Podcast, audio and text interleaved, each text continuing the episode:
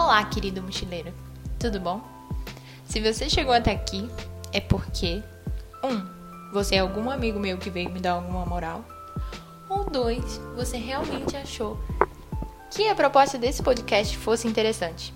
Nem que seja em um nível bem pequenininho. De qualquer forma, eu agradeço por você estar aqui. Meu nome é Elisa Alves e esse é Mochila Criativa.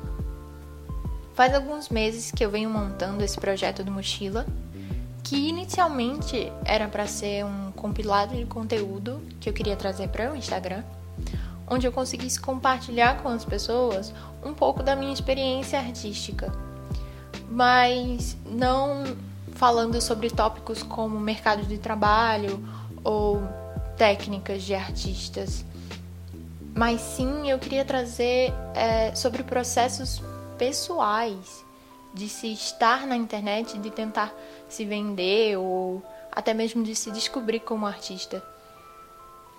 Coisas como bloqueio criativo, autossabotagem, é, um pouco de ansiedade também, porque faz parte. Tópicos como esse que eu sinto muita falta, que sim, você pode pensar, ah, tem muito por aí pela internet. É verdade, mas eu sinto a falta desses tópicos aprofundados, porque nesses três anos que eu tô aí correndo atrás, é, esses processos são muito mais profundos do que eu leio por aí. E me fez muita falta nessa caminhada ouvir de pessoas é, que elas passaram pelo mesmo ou como foi que elas resolveram esses problemas. Ser autodidata é uma coisa difícil porque não é só você ser inteligente. Às vezes faz falta você ter algumas pessoas para você trocar figurinha. E esse é a essência do Mochila Criativa. É a minha bagagem para vocês, com esperança de que alguns de vocês também possam compartilhar comigo a bagagem de vocês. E quem sabe a gente vai se ajudando nesses processos pessoais artísticos para a gente se construir cada vez mais, evoluir de uma forma saudável aqui na internet. No geral, o que eu quero trazer aqui são formas de como lidar com processos artísticos pessoais, que eu sei que pode até parecer confuso, mas é porque eu realmente não consigo nomear de uma outra forma. É, são coisas que eu passei, eu tive que aprender a lidar se eu quisesse continuar.